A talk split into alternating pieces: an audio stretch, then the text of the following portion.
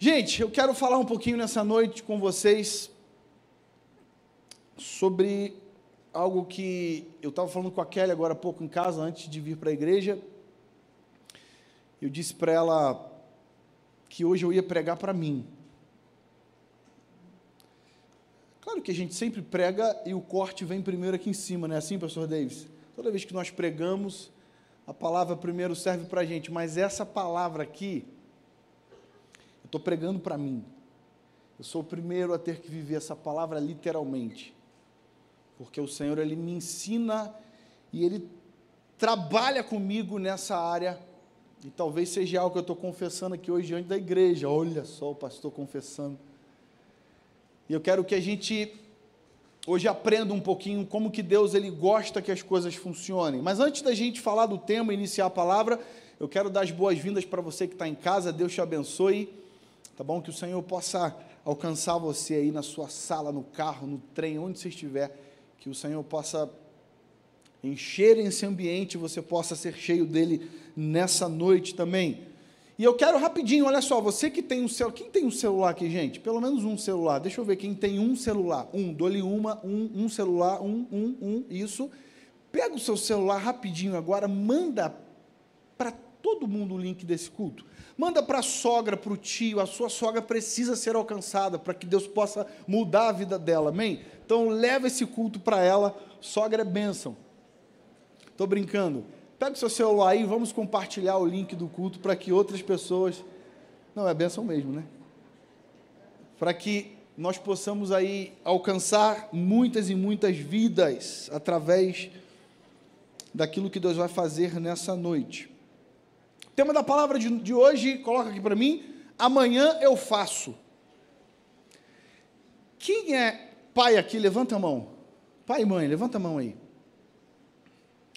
Como é que você se sente quando você pede uma coisa para o teu filho, o teu filho fala assim, daqui a pouco eu faço, pai. Hã? Estou sozinho, irmão? Que, que você, a vontade que dá é pegar a vassoura? Quem é. Deixa eu ver as esposas aqui, deixa eu, deixa eu falar com as esposas agora. Quem é esposa e pede para o marido fazer alguma coisa e o marido fala assim: Não, amanhã eu faço, benzinho. Deixa eu ver aí. Levanta a mão, mulher, se o seu marido faz isso. Deixa, deixa, deixa eu ver. A minha deve estar em casa assim, ó. Dando tchau para a tela.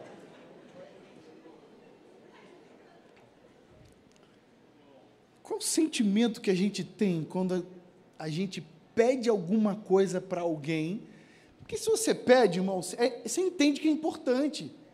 E se fosse para fazer amanhã, quando que você ia pedir? Amanhã, gente. Sim ou não? Eu fico imaginando Deus, quando pede algo para mim e para você. E o pior, a gente nem fala amanhã. Tem gente que já está um ano. Tem gente que já está dois anos. Tem gente que desde quando o Senhor falou alguma coisa, até hoje não fez. Eu não quero falar sobre procrastinação, mas eu quero introduzir essa palavra com a procrastinação. A gente vai ler daqui a pouco o texto, você já pode abrir se você quiser, Josué capítulo 3, versículo 5. Deixa sua Bíblia aberta aí nesse, nesse texto, que é um texto muito conhecido.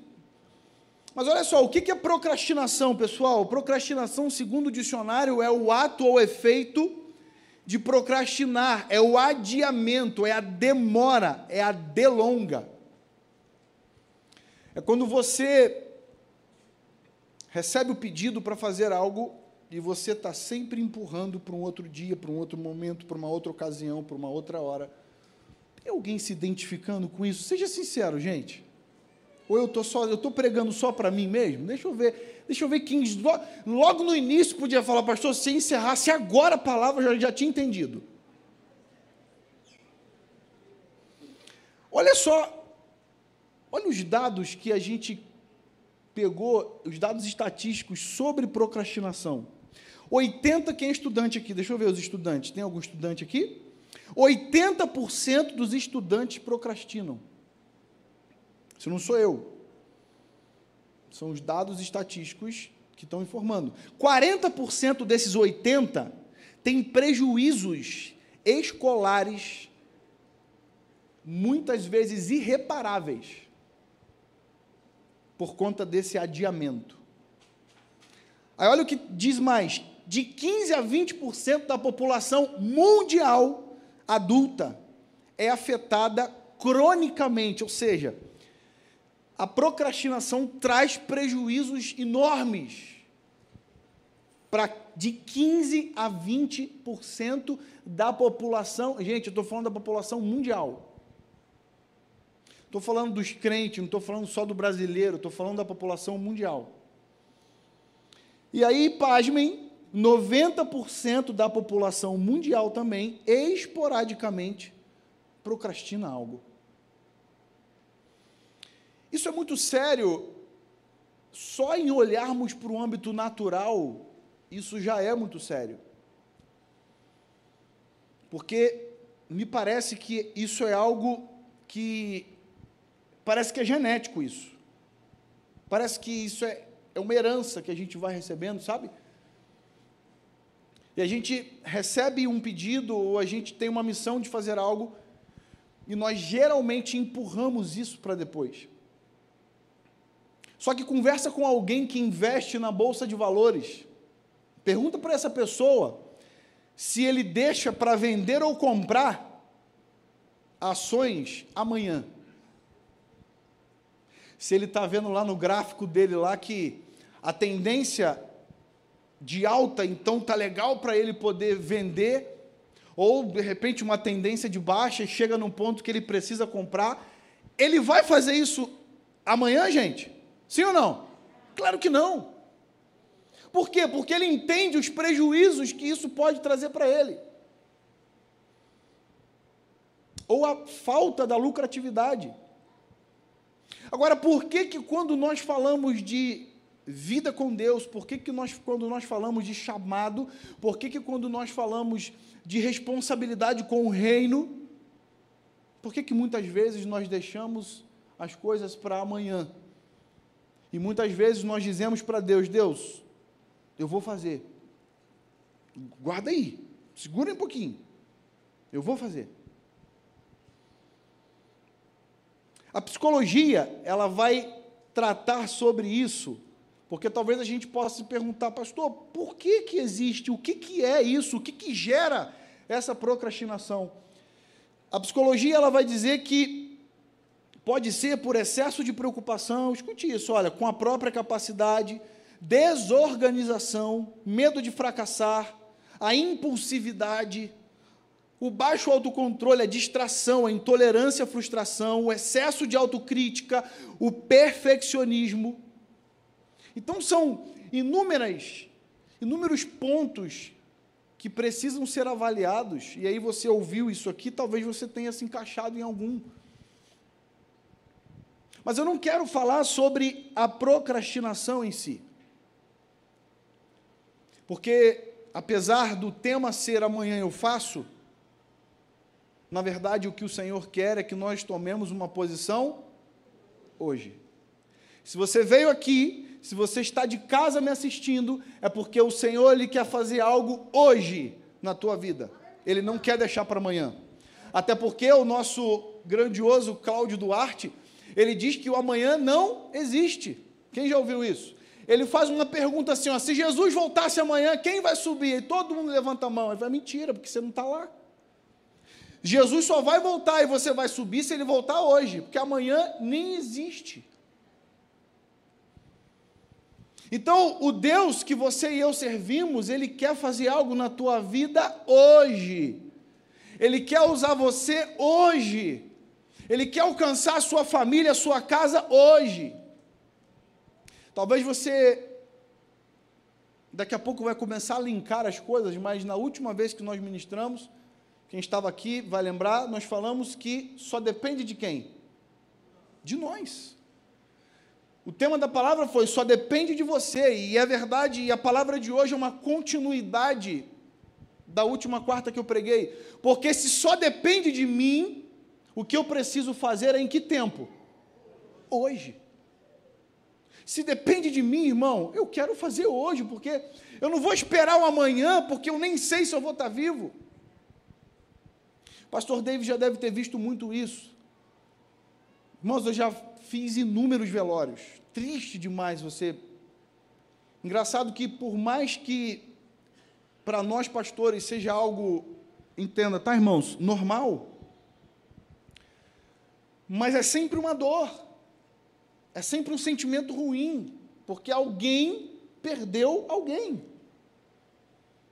Só que o que muitas vezes me assustava é que eu chegava lá para poder trazer uma palavra, para poder falar com aquelas pessoas, e o que você mais via era familiares se declarando para o morto. E por que, que muitos se declaram para o morto? Porque no tempo em que eles estavam vivos, faltava coragem, ou o orgulho não deixava ou a mágoa falava mais alto. Então eu quero dar uma dica para você, meu irmão, você que tem problema com a sua família, você que tem dificuldade com seu pai, você que talvez saiu de casa brigado com a tua esposa, você que está com dificuldade com seus filhos, ei, o tempo do perdão é hoje. O tempo de rever tudo isso é hoje. Sabe por quê, irmãos? Porque o dia de amanhã a palavra de Deus diz que não nos pertence. Quando é que eu tenho que perdoar, pastor? Amanhã? Não, é hoje. O perdão é hoje. Não deixe para amanhã. E, irmão, eu não sei você, mas minha mãe falava isso mil vezes para mim. Não deixa para amanhã o que pode fazer hoje. Quem já ouviu isso da mãe? Mãe é terrível, né, gente? Essas, essas frasezinhas de efeito da mãe, né? Quem disse que mãe não fala frase de efeito? Claro que fala. Quer ver uma outra frase da mãe? Em casa a gente. Frase de efeito. E tem um efeito, gente. Sim ou não? Quem é filho aqui já ouviu essa frase de efeito da mãe? Rodrigo, em casa a gente conversa, irmão. Quando eu ouvia da minha mãe, em casa a gente conversa, eu largava tudo. Não tinha conversa, não tinha história. Eu ó, meti o pé. Se você está me ouvindo nessa noite, eu quero, em nome de Jesus, que essa palavra sirva para você. Tome atitude hoje. Amém? Josué capítulo 3, versículo 5. Olha o que, que a palavra diz. Josué ordenou ao povo: santifiquem-se, pois amanhã o Senhor fará maravilhas entre vocês. Olha aqui que coisa interessante, e talvez você vai dizer, pastor, contraditório o que você acabou de falar. Você vai entender. Calma. Todas as vezes que Deus quiser fazer alguma coisa em você e você não estiver pronto, Ele vai deixar para fazer amanhã. Então, não é que Deus quer fazer em você amanhã, é porque você não está pronto para que Ele faça por que, que Deus falou para Josué falar isso para o povo? Porque o povo precisava se preparar naquele dia para que para aquilo que Deus ia fazer no outro. Essa palavra ela tem muito sentido para nós. Porque muitas vezes a gente quer fazer as coisas relaxadamente. Muitas vezes nós queremos fazer as coisas de qualquer jeito. E Deus não se agrada disso. Só para você entender o contexto aqui dessa palavra, Josué tinha uma missão de levar o povo até a terra prometida. Quem está comigo, quem lembra disso? Entre o lugar que Josué estava com o povo até Canaã, havia um rio chamado Jordão. O Rio Jordão era um desafio para o povo. O Rio Jordão era um empecilho para aquele povo, porque aquele rio estava colocado entre o lugar de origem do povo ao lugar de destino, aonde o Senhor queria que eles fossem, onde o Senhor queria levar, onde o Senhor já havia dado para aquele povo. E na nossa vida não é diferente. Sempre vai ter um ponto de origem e um ponto de destino. E o que, que tem no meio? Nós já pregamos mil vezes aqui uma, uma, uma palavrinha chamada processo. O processo é o que vai estar entre a origem, a sua origem e o seu destino. Só que para atravessar o mar, o Rio Jordão, não era uma coisa simples.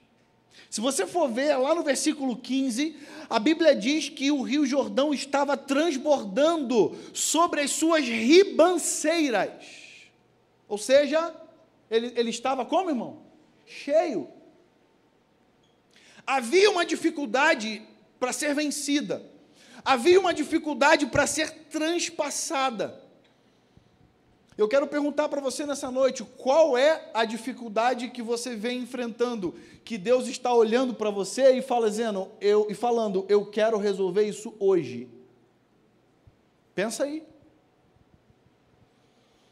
O que, que está entre você e o seu destino? O que, que está entre você e o seu propósito? Que talvez tenha te atrapalhado e isso tenha impedido você de avançar, e você vai empurrando isso com a barriga, você vai colocando isso para frente. E o Senhor talvez hoje te trouxe aqui para falar para você que Ele está dando um basta nisso, porque Ele quer resolver hoje, porque Ele quer começar a fazer hoje, porque Ele quer mudar esse resultado hoje. Anote isso. Suas atitudes no presente comprometem os seus resultados no futuro. Eu, eu postei ontem, eu acho, ontem, ontem no meu Instagram. Tem muita gente que atribui a Deus a responsabilidade de mudar o futuro. Deus muda o meu futuro. Não. Você tem que mudar a sua atitude. Não é Deus que muda o seu futuro, são as suas atitudes. Tem gente que jejua, ora, vai para o monte para Deus mudar o futuro, mas continua fazendo as mesmas coisas erradas. Se tem no céu um anjo que filtra as orações, o anjo pega e fala assim: essa aqui nem vou mandar. Não mudou, não fez nada diferente. Sim ou não? Ah, e não, não, isso aqui continua fazendo a mesma coisa errada, não vou incomodar o mestre. Irmão, muda de atitude. Faz alguma coisa diferente. Você está querendo conquistar aquela, aquela varoa mas, irmão, ela já te falou que esse perfume que você usa atrapalha o nariz dela, ela, não, ela espirra quando está do teu lado.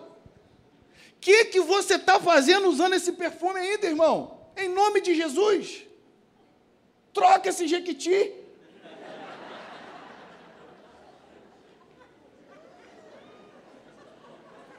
Você está do lado dela, começa a espirrar.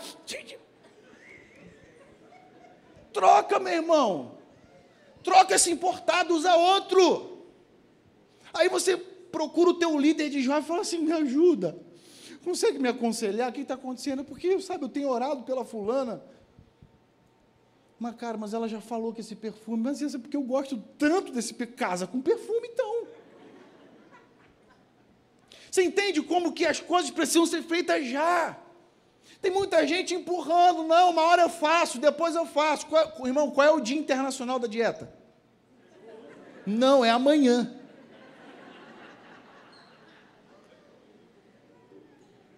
Mudou. Antigamente era segunda, agora é amanhã. Começa a dieta quando? Amanhã. É assim ou não é? Seja sincero. Eu já me, eu já me sabotei muitas e muitas vezes com, com esse negócio de dieta amanhã. Não, amanhã eu amanhã eu começo. Quando você começa na academia? Amanhã.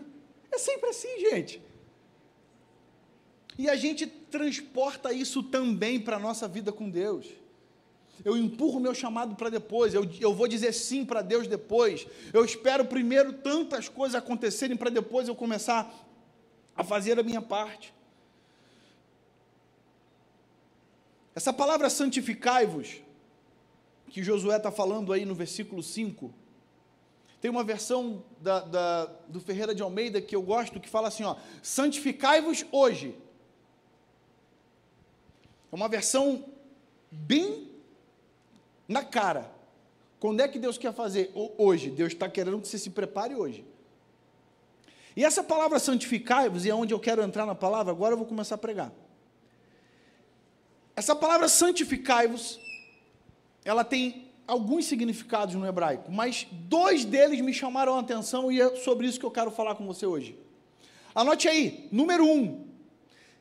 Primeiro significado da palavra santificai-vos é separação. É quando eu me separo. Quem lembra de Jesus? No Getsemane, o que, que ele fez? Hã? Ele se separou. Jesus no Getsemane, ele se destacou. Ele foi para um lugar só dele. E quando é, pastor, que eu tenho que fazer isso? Hoje. O problema é que eu quero continuar vivendo algumas coisas que eu vivo no mundão, vivo lá fora, e eu quero, em paralelo a isso, agradar o Senhor. Não dá. A Bíblia diz que nós não conseguimos agradar a dois senhores. Ou eu vou agradar a um e desagradar o outro, ou vice-versa.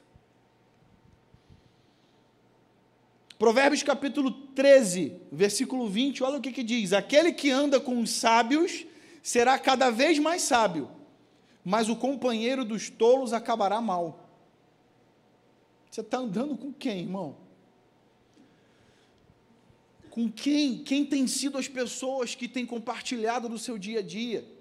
Quem tem sido as pessoas que têm andado do seu lado? Quem tem sido as pessoas que têm aplaudido você? Quem tem sido as pessoas que têm sonhado junto com você?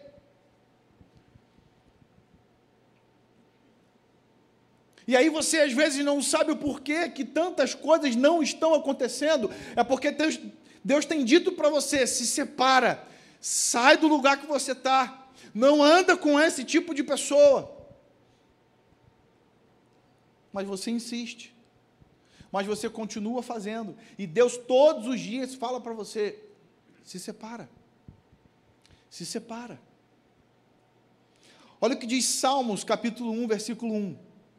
Como é feliz aquele que não segue o conselho dos ímpios, não imita a conduta dos pecadores e nem se assenta na roda dos escarnecedores.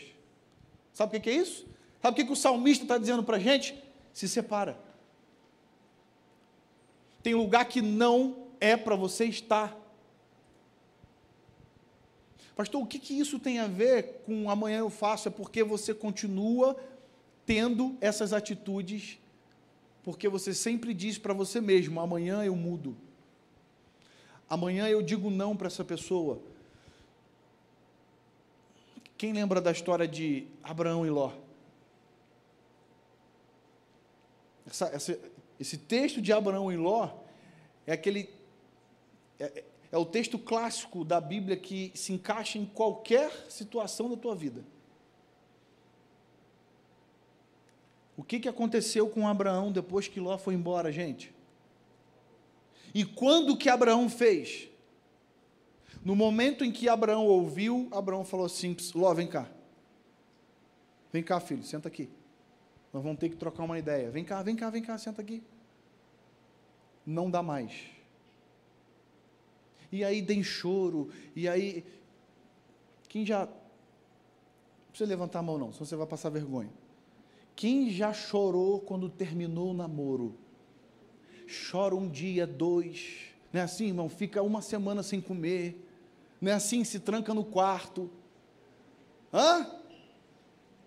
Tem gente querendo já, não levanta não, vai ficar feio. Calma, você já está casado, essa, as coisas velhas se passaram. Eis que tudo se fez novo. Acabou. Mas que a verdade é. A gente chora um dia, chora dois, chora três. Irmão, uma hora vai passar e está tudo bem. O problema é que tem gente que termina, chora, chora, chora e quer ficar voltando, mas será que não tem jeito? Oh, a fila já andou. E você continua chorando. E eu estou falando isso por causa da palavra, porque aquilo que Deus tem para a tua vida tem que ser feito hoje. Toma uma decisão hoje. Levanta, fica de pé hoje.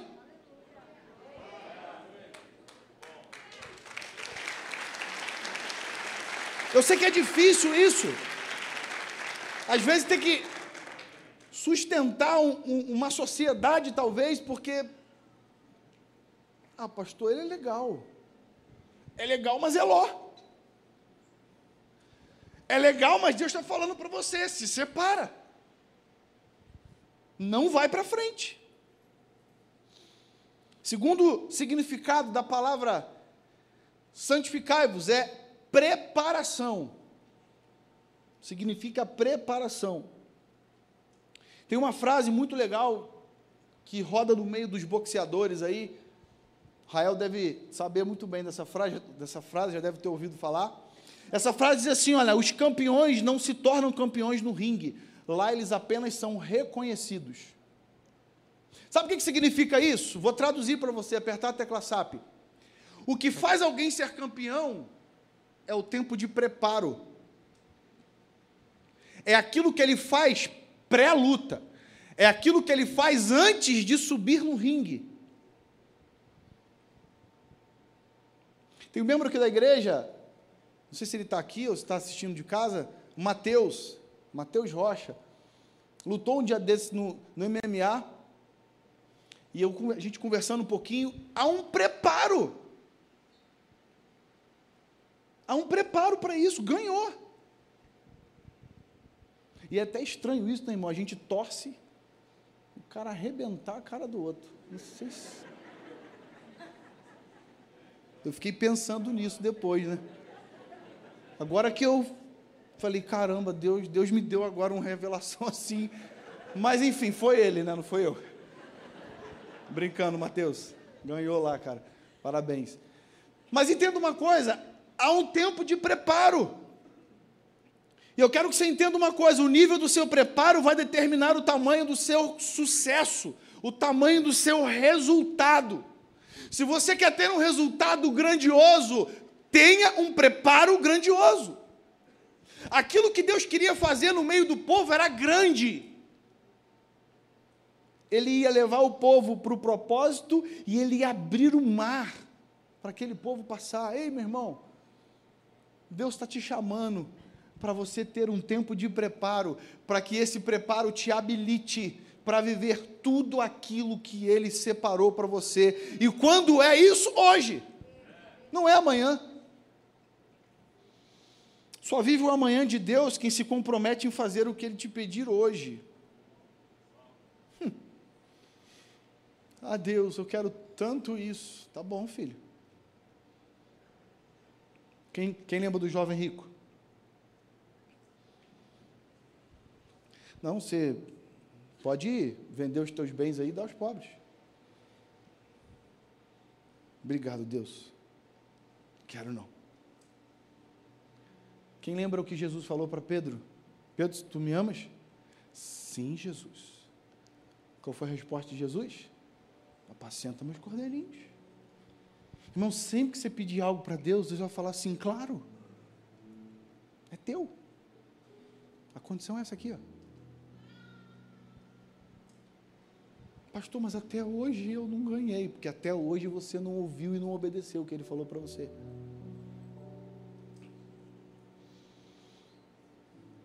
O que você e eu precisamos entender é que todo preparo está intimamente ligado ao tamanho do desafio. Fique em pé aí.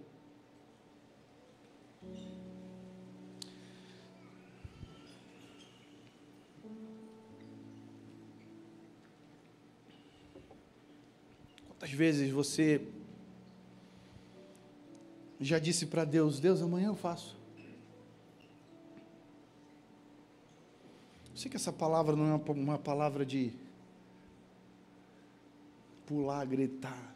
É uma palavra para chamar sua atenção, para trazer você para a realidade. Quantas vezes ele te chamou para algo e você mesmo colocou empecilhos e disse: Deus, não dá para fazer agora não, sabe? Por isso, isso e isso. Então, olha só, segura um pouquinho que amanhã eu faço.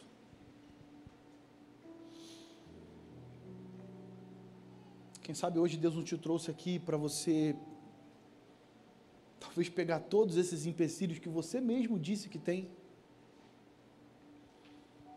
colocar isso numa sacola Falar, Deus, onde é o lixo? Onde eu jogo? Porque a partir de hoje eu não vou dizer amanhã eu faço. A partir de hoje eu digo o que, que o Senhor quer que eu faça agora. A partir de hoje, o tempo verbal que eu vou utilizar é o presente, não o futuro. Por isso, Deus pode falar o que, que eu tenho que fazer agora. Qual é a tua necessidade para o tempo de hoje? Qual é a tua necessidade para aquilo que eu estou vivendo agora?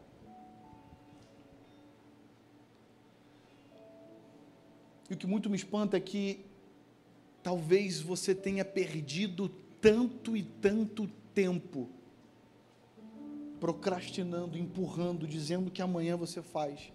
E isso tudo foi te roubado.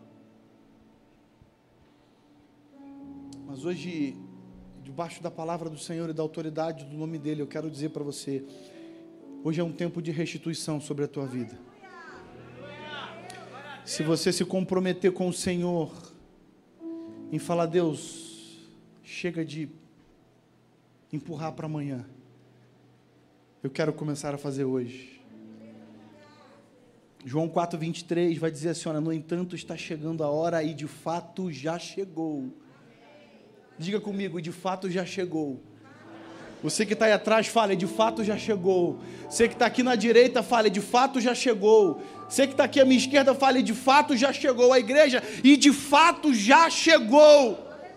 Diga comigo, o dia é hoje em que os verdadeiros adoradores adorarão o Pai em espírito e em verdade. Feche os seus olhos aí em nome de Jesus.